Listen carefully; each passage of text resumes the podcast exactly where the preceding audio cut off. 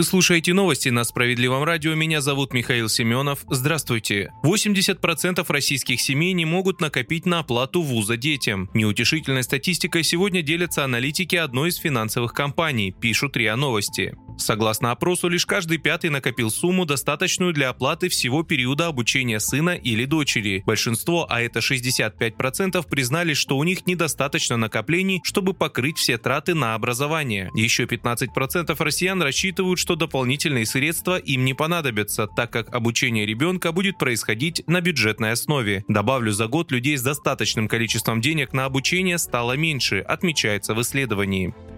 А вот со сборами в школу предлагают помогать родителям. Часть депутатов Госдумы выступили с предложением платить прожиточный минимум на каждого ребенка для сбора его в школу. Согласно пояснительной записке, инициативу рассматривают как федеральный проект. Предполагается предоставление одному из родителей обучающегося ребенка в возрасте от 18 до 23 лет права на получение ежегодной денежной выплаты в связи с началом учебного года. Депутаты планируют, что средства будут выделяться ежегодно. Добавлю, пока это лишь предложение.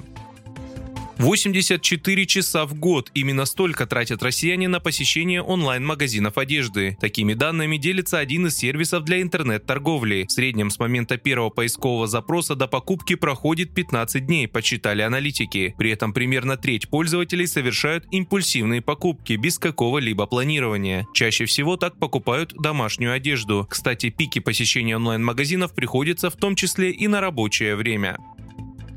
И далее в нашем выпуске новости Центра защиты прав граждан добиться ремонта сразу нескольких дорог помогли наши правозащитники. Все случилось в Ростове-на-Дону, а если точнее в переулке Крепостном и на улице Гагринской. Там уже давно не дорога, только направление, говорят местные жители. Ямы и выбоины разбивают подвеску автомобилей и никто из ответственных лиц не обращает на это внимания. О проблеме в Центре защиты прав граждан рассказал один из обеспокоенных водителей. Правозащитники выяснили, что это автомобильные дороги местного местного значения, а значит за их ремонт и обслуживание отвечают муниципальные власти. Юристы центра составили два запроса в дирекцию по строительству объектов транспортной инфраструктуры Ростова-на-Дону. Приложили к документам фото и попросили оперативно отремонтировать разбитый асфальт. Уже через несколько дней из ведомства пришел ответ. Чиновники сперва подтвердили факт нарушения, а после и похвастались тем, что устранили проблему. Дорогу отремонтировали за счет бюджетных средств. Очередная победа Центра защиты прав граждан в Ростове-на-Дону ну ищите нас на улице Социалистической, 74.